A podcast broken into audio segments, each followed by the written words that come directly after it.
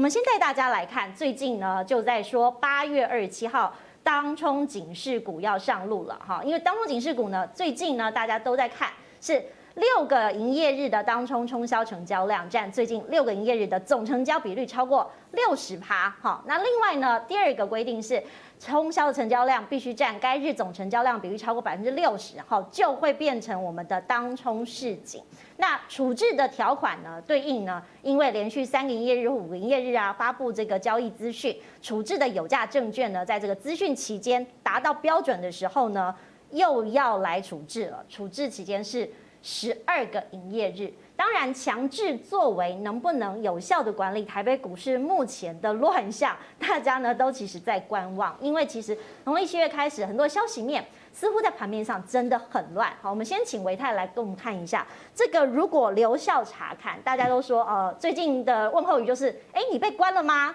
你放出来了吗？对，那当然，我们也看到之前航运股有很多越关越大尾的状况，尤其是阿荣嘛。那其实现在看起来，好像当冲跟市井真的是大家讨论的焦点。呃，对啊，其实从今年开始，我们发现到在市场上面，这个所谓当冲的一个热度是越来越高，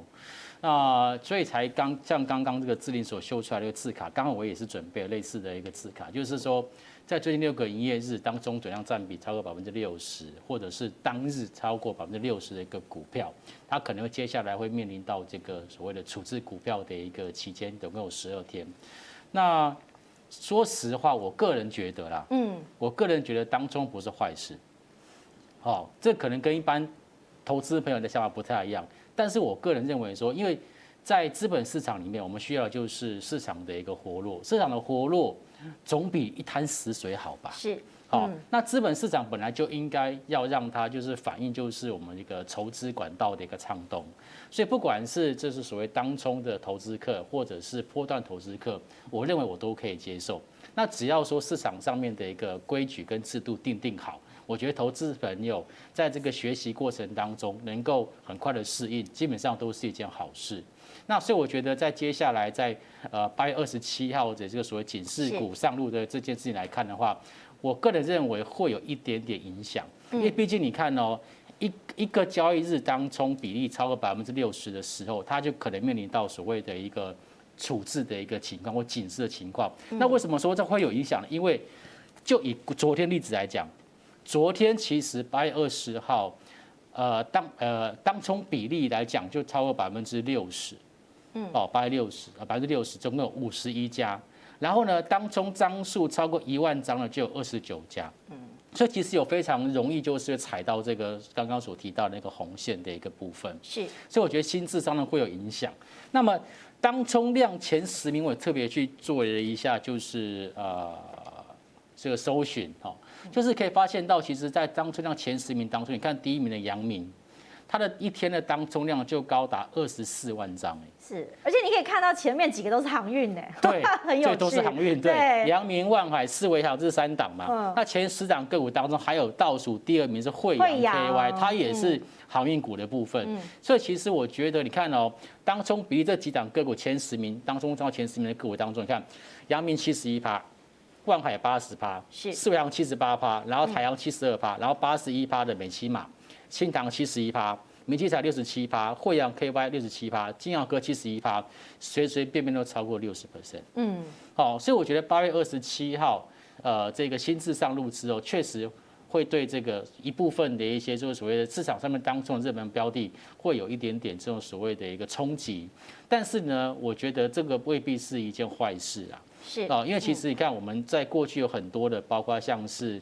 这种所谓短线上面股价趋涨。嗯，然后会有所谓的暂缓交易，大概是两分钟、三分钟这样的时间不等，或者是短线趋跌，它都让你就是有点类似，就是暂缓交易的一个时间的一个规的一个规定。所以我觉得花点时间适应，但是呢，我觉得当中并不是坏事。是，今天我们也很荣幸请到了财经作家游廷浩来到现场。我要请教一下廷浩，因为其实刚刚我们看到这个当中很多市井啊，有很多的讯息。但是事实上大家也在好奇说，哎，有没有洗筹码的可能？我们是不是从成交量的部分来观察一下台股？没错，其实从本波的成交量哦，当时成交量天量是七千亿、八千亿嘛，是现在每天大概就是三四千亿哦，嗯、所以我倒是觉得啊，政府的态度它并不是说要特别锁定当冲族，它要锁定的是让成交量可以稳步的一个趋涨，嗯、所以它既然不希望成交量太高，它就决定从当冲来做下手嘛。嗯、那我个人觉得台北股市的哦，现在有一种感觉，就像是本来是五个人呐、啊、在打麻将，四个人在打，一个在旁边等嘛，化休了，对，那、嗯、等到。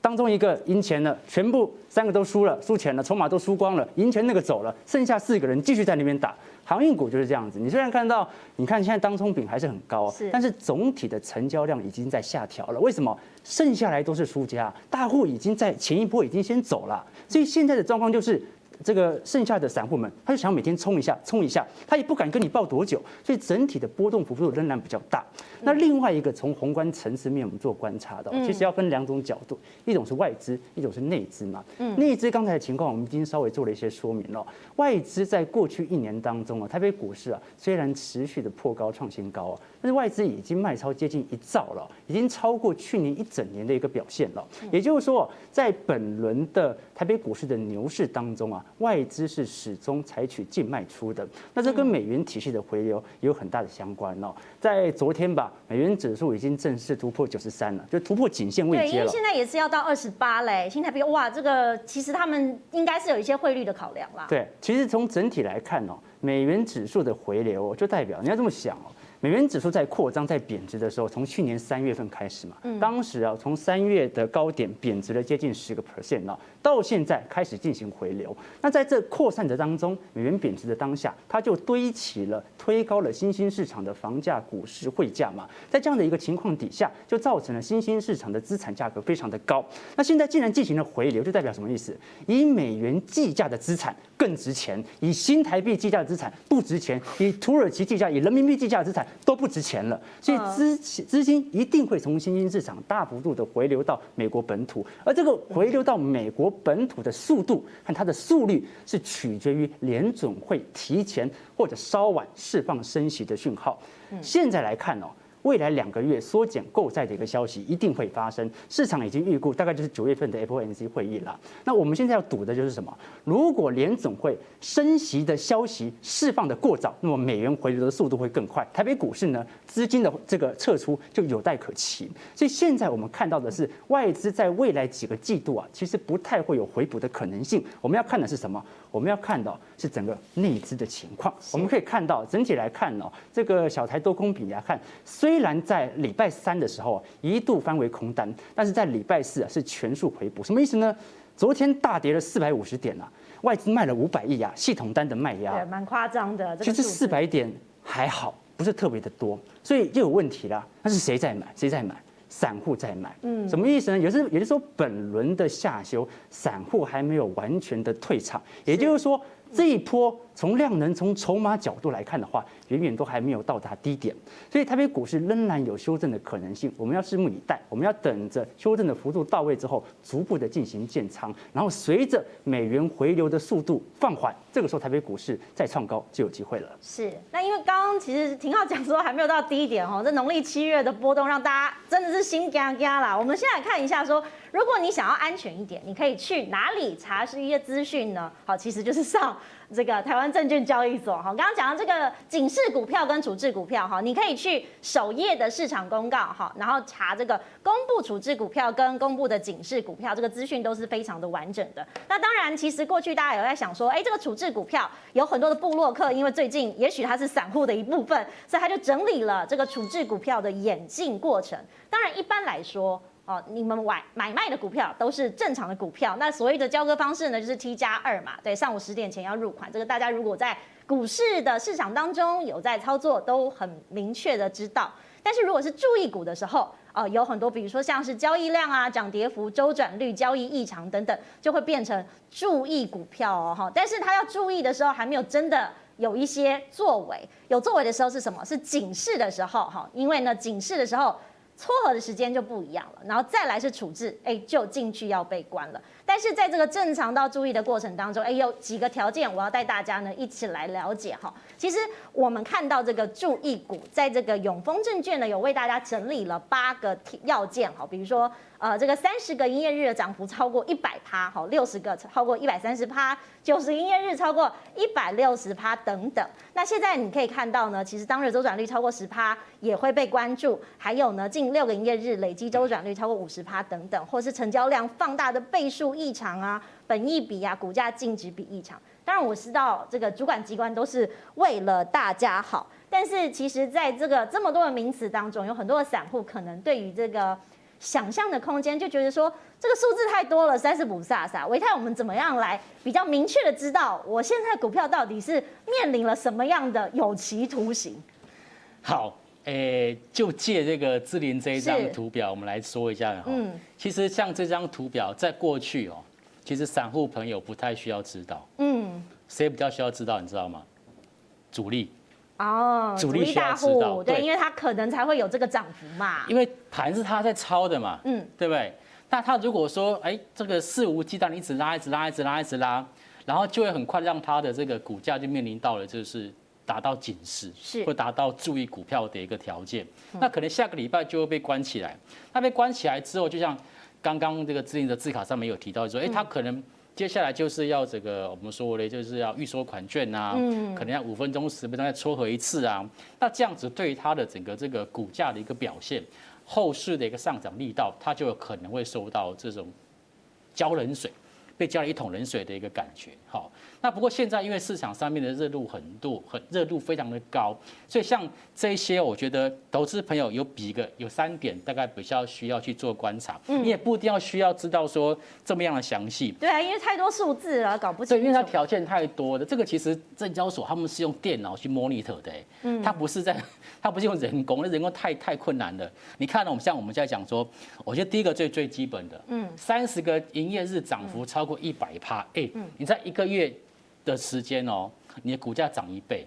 这个东西其实我觉得大家应该会很有感觉，对不对？你的资产翻一倍，应该很高兴才对啊。对对对对对，可是，在相对高兴的时候呢，其实可能就要稍微的就要一点提高警觉，因为其实一旦它有这种短线上面涨多，我们称之为。正乖离过大的时候，它一旦会被列为处置，那它的股价可能就会拉回做修正。嗯，那除了第一项之外呢，我个人认为就是成交量跟周转率的部分。嗯，我们来看一下自己说在第五个对，嗯，当日周转率如果超过十个 percent 以上哦，这其实也是很容易就踩到主管机关的红线。是，就是尤其是一些中小型股，股本比较小的，嗯，然后呢，可能一天呢，它的一个大概。呃，股本的三分之一的成交量都爆都爆出来，那这其实是非常非常可怕的。我、嗯、都是在第二个，在周转率的部分。那投资朋友可以想想看，如果说周转率太高，就代表说其实大家都把这个筹码拿出来换，是我丢给你，你丢给他。嗯、那像这样丢炸弹一样，那丢到最后谁不知道谁最后一棒？好，这个在周转率的部分。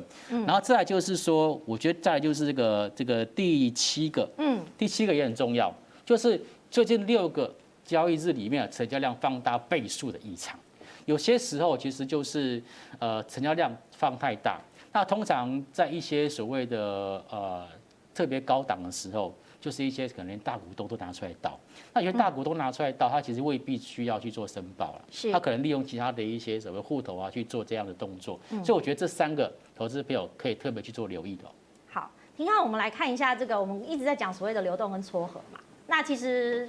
进入到了这么多阶段，哈，尤其是在注意股的时候，我们是不是有些警讯或者是市场的讯号可以告诉我们？呃，其实我是个人觉得啦，你如果从长龙长龙的一个线形图啊，可以观察到过去过去两次被处置之后啊，整体成交量能的一个变化。那你可以看到哦，第一次哦，大概是在六月初的时候；第二次大概是在七月中旬的时候哦。嗯。那一个呢是很明显的股价的大幅上扬，另外一个呢是股价高速的下跌哦。这证明一件事情哦，就是当一档个股被列为处置股的时候，它的波动度是不会降低的，它只是成交量减少而已哦。正因为它的整体撮合时间呐拉得更加的长，所以它整体波动的幅度反而会加大。那这一点要显现什么呢？其实政府态度很简单嘛。就是说，小资族最好就是不要去玩当冲。为什么这么说？我们都很清楚，这一次违约交割啊，是一个新闻上时常会讨论到的一个问题哦。那这个违约交割金额也不是特别大，有时候可能就是几千块、几万块这样的一个金额而已，也就代表着大幅违约交割的都是一些小资族。那这隐含着什么事情呢？这隐含的事情就是说啊，他为了不让你违约交割，危及到未来的信用的评级。你一旦违约交割哦，年轻人以后买房子就很麻烦了啦啊，因为你的信用评级就会触及一条，曾经违约交割过嘛。所以现在市场的一个态度，我个人认为啊，你即使纳入处置股啊。本身它整体最大的风险就是涨停或者跌停锁死，什么意思呢？啊，当你是小资族，你本来想说，正因为我的本金不够，所以我必须去玩当冲，所以呢，因此而赚到高杠杆的一个这个价差，但是同时我又不用负担本金，这是原本我预设好的。但是如果我一开始是挂多单，结果这个时候突然跌停锁死，我出都出不掉，就很麻烦。所以哦，这个市场其实政府不断在呼吁的就是啊，现在违约交割的事件实在是太多了，政府有意要去做一些监管，所以他一次搞懂。你看到底下写注意股、